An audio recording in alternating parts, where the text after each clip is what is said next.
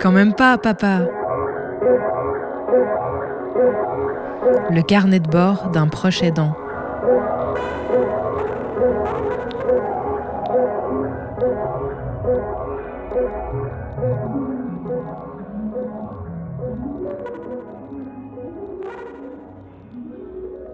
Quand on joue le rôle de proche aidant, il est très fréquent euh, qu'on se retrouve seul face à la situation euh, de la personne concernée et que finalement on s'aperçoive que bien qu'il y ait beaucoup d'aide disponible, eh bien notre rôle est indispensable dans le bon fonctionnement du quotidien de cette personne.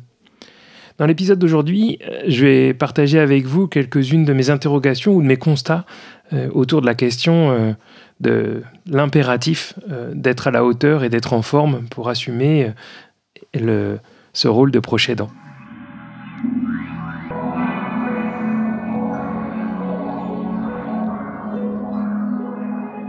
Quand je disais en introduction euh, qu'on est seul, euh, bien sûr, on n'est jamais seul. Il y a toute une équipe euh, de professionnels, de proches, d'autres parents qui sont là pour nous accompagner et accompagner la personne concernée. Mais il y a des moments où on a cet impératif de devoir être opérationnel. Je pense par exemple aux nuits de veille, au moment où il y a des crises, des, problématiques autour de l'angoisse, des, hallucinations dont j'ai déjà parlé dans un épisode précédent. Il y a aussi euh, tous ces moments de crise d'épilepsie, par exemple, où il faut vraiment être opérationnel tout de suite. Et puis ça surgit quand on s'y attend pas, alors forcément, il faut être en veille euh, constante. Il y a aussi tous les gestes du quotidien, ceux que j'avais racontés euh, dans une journée typique, celle d'un lundi qu'on avait vécu, un lundi normal, voilà, qu'on vit avec ma fille. Tous ces moments-là, les repas, la toilette, j'en parlais aussi dans cet épisode sur l'intimité, tous ces moments-là, on se doit d'être opérationnel, on se doit euh, de pouvoir faire le geste. On ne peut pas se permettre d'avoir euh, euh, quelque chose qui marche pas dans notre corps, quoi.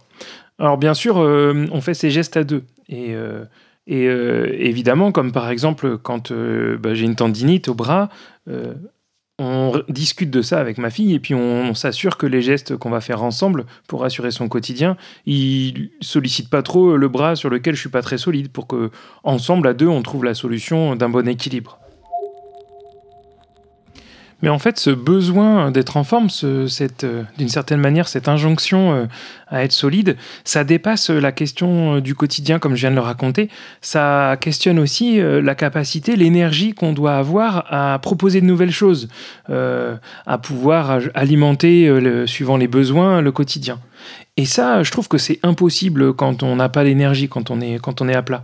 J'avais parlé dans un autre épisode de, la santé mentale, et précisément euh, bah, la santé mentale, euh, la nôtre, euh, et puis notre, notre santé, notre bonne santé physique, elle est nécessaire à trouver de l'énergie pour proposer de nouvelles choses.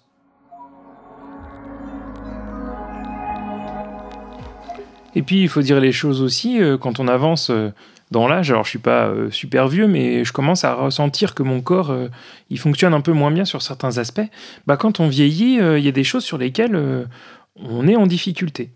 Par exemple, ben, de manière très concrète et récente, malgré toutes les précautions que j'ai pu prendre, j'ai eu le Covid. Eh ben, ça a été une semaine complète où j'étais dans l'incapacité quasiment de sortir de mon lit, où j'étais déjà bien en peine de m'occuper de moi-même. Et là, à ce moment-là, j'ai eu de la chance, plusieurs chances d'ailleurs. Tout d'abord, euh, j'ai pas côtoyé ma fille au moment où j'ai attrapé le virus, ce qui fait que je lui ai pas transmis. Et puis aussi, euh, bien, elle passait du temps chez sa maman et pendant tous les temps où j'ai pas été en capacité de l'accueillir, sa maman, elle était là pour elle. Et d'une certaine manière, pour moi aussi, puisque j'ai pu me, requinquer et retrouver euh, le chemin d'une bonne santé. Au bout d'une semaine et demie, je pouvais de nouveau accueillir ma fille sans difficulté après que j'ai quitté le moment de contagion. Mais c'est pas le seul événement. Au fil euh, de ma vie, à d'autres moments, euh, bah, j'ai évoqué tout à l'heure le cas d'une tendinite, le canal carpien euh, très sollicité par mon activité professionnelle, souvent face à un ordinateur, a entraîné que je me suis retrouvé bah, avec une main bloquée, vraiment en, grande difficulté, même pour cuisiner. Je tenais mes plats au serre-joint quand je voulais, par exemple, utiliser ma deuxième main. Comme ça, ça me permettait d'avoir un appui solide. Et puis, par le passé, je citerai pas tous les cas, mais dans les deux dernières années, je me suis fait opérer à deux reprises pour des pépins de santé où, clairement, à ces moments-là, bah, je me suis retrouvé incapable d'accompagner ma fille. Et là encore une fois, euh, bah, je dois le dire et remercier euh, sa maman parce que c'est grâce à elle que ma fille a continué à, vivre un, moment sans ces difficultés de santé. Sa maman, elle a assuré euh, ces moments de transition où moi j'étais en incapacité de m'occuper de ma fille. et si j'avais été seul, si j'avais pas eu la mère de ma fille, si j'avais été le seul aidant, comment ça serait passé? C'est une grosse question. Et du coup, euh, repose sur nos épaules, au proche aidant, cette responsabilité, cette charge, cette injonction à ne jamais euh, faillir, parce qu'en fait, cette santé, il euh, n'y a pas que nous qui en dépendons. Peut-être des gens ont des proches, une famille à solliciter. Moi, par exemple, ma famille, elle est plutôt éloignée géographiquement. heureusement, il y a des proches euh, géographiques qui parfois euh, m'accompagnent, mais je ne peux pas les solliciter constamment. À l'échelle d'une semaine, par exemple, c'est pas vraiment possible. Donc il y a toutes ces questions-là, quand on est proche aidant, qui euh, tout le temps nous trottent à l'esprit, tout le temps sont là parce que notre santé physique, elle est nécessaire à la vie de la personne qu'on accompagne.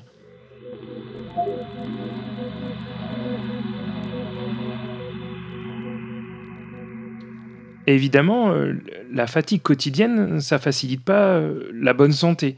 Les nuits morcelées, euh, les tâches régulières, quotidiennes, répétées, qu'on doit assumer, le, fait qu'on doive morceler son emploi du temps pour assumer les différentes exigences qu'impose l'accompagnement quotidien d'une personne non autonome, ça pèse sur la santé. Et je dois avouer qu'à titre personnel, je suis pas très bon euh, à m'occuper de moi-même. Et du coup, j'ai constaté justement ces dernières années que je me retrouvais parfois, souvent en situation de difficulté. Et ce qui a entraîné cette prise de conscience, eh bien, c'est l'idée de se dire qu'il fallait que euh, je prenne en charge le plus tôt possible euh, ces questions qui allaient arriver, ces difficultés de mon corps, les, les, douleurs régulières au bras que d'habitude je préférais ignorer, euh, au bras ou autre part, bien sûr. Hein, bah, cette fois-ci, euh, je me suis dit qu'il était plutôt bien euh, d'aller voir les professionnels de santé. Et ça ajoute donc au quotidien d'accompagnant celle de devoir prendre soin de son corps et de sa santé au, sens, au sens général. C'est quelque chose qu'on peut faire quand on a assez de recul. Là, par exemple, moi j'y arrive en ce moment, mais je ne suis pas convaincu que j'y arriverai tout le temps. Et euh, c'est quelque chose, je le sais, que tous les aidants n'arrivent pas à assumer, et parfois même ne peuvent pas, parce que ça prend trop de temps de s'occuper de soi et d'une autre personne en même temps.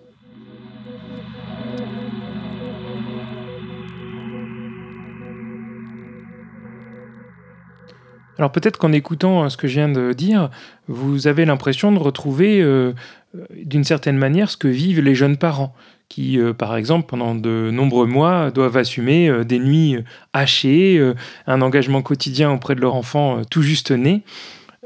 Et je crois que c'est vrai en partie, mais il y a quand même quelque chose d'assez différent. C'est le fait que cet engagement, quand on est un proche aidant et pour auprès d'une personne avec une maladie dégénérative, c'est un engagement qu'on sait qui va s'intensifier au fil du temps. Euh, c'est pas à l'inverse euh, d'accompagner un très jeune enfant dont on sait qu'au fil du temps il va gagner en autonomie. Ici, euh, je sais que ma fille elle sera de moins en moins autonome et donc que ma, mon besoin d'être en bonne santé, il va augmenter avec le temps. Or, ben, je vais vieillir aussi, donc je vais être moins solide. Et c'est là qu'il faut vraiment réfléchir à ajuster les choses, penser aujourd'hui, mais aussi penser sur le long terme, travailler à des gestes, travailler à des outils, euh, à identifier des, moyens techniques, matériels qui vont aider euh, les gestes du quotidien. Et aussi, je trouve, constituer un binôme euh, aidant-aidé, accompagné-accompagnant, qui soit conscient de ces difficultés et arrive à se placer pour pas trop solliciter ni l'un ni l'autre on est deux, on marche ensemble et on fait en fonction de ce qu'on est capable de faire tous les deux, en prenant soin euh, de pas surcharger ni l'un ni l'autre et peut-être en allant moins vite sur certaines choses ou en cédant plus de matériel si c'est nécessaire. C'est quelque chose bien sûr qu'on ne peut pas faire avec un nourrisson. Euh, réfléchir à deux. Et il y a aussi une autre différence qui est notable, c'est que ma fille, mesure 1m50 au moins, et que du coup, euh, ben, la portée, euh, ça devient très très technique. Faire des gestes pour elle, quand elle n'est pas en capacité de le faire, ça devient vraiment compliqué.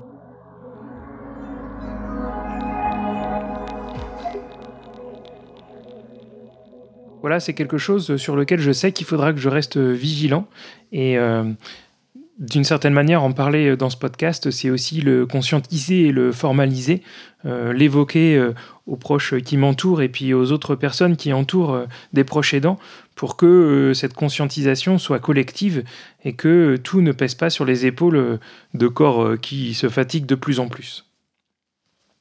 Alors si vous êtes euh, vous aussi intéressé à montrer du soutien euh, aux personnes concernées par euh, les maladies lysosomales et puis les proches qui les accompagnent, eh bien ce dimanche 3 octobre, un peu partout en France, il y a une marche qui est organisée, la balade du lysosome, que, vous pouvez rejoindre dans vos régions. Vous trouverez toutes les informations sur le site de l'association Vaincre les maladies lysosomales.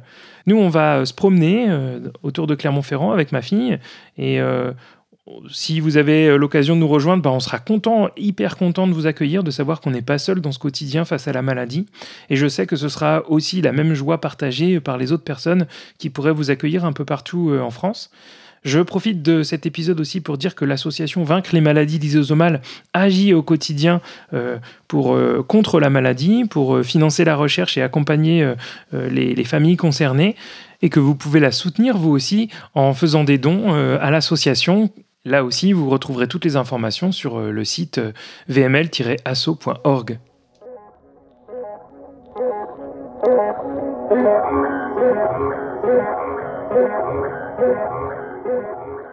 Vous l'avez sans doute euh, entendu en écoutant ce podcast, ma fille a 16 ans aujourd'hui et s'approche doucement de l'âge de la majorité. C'est un moment particulier pour les personnes non autonomes et pour les proches qui les accompagnent, c'est quelque chose qui me préoccupe et dont je voudrais vous parler la semaine prochaine dans un nouvel épisode de Quand même pas papa.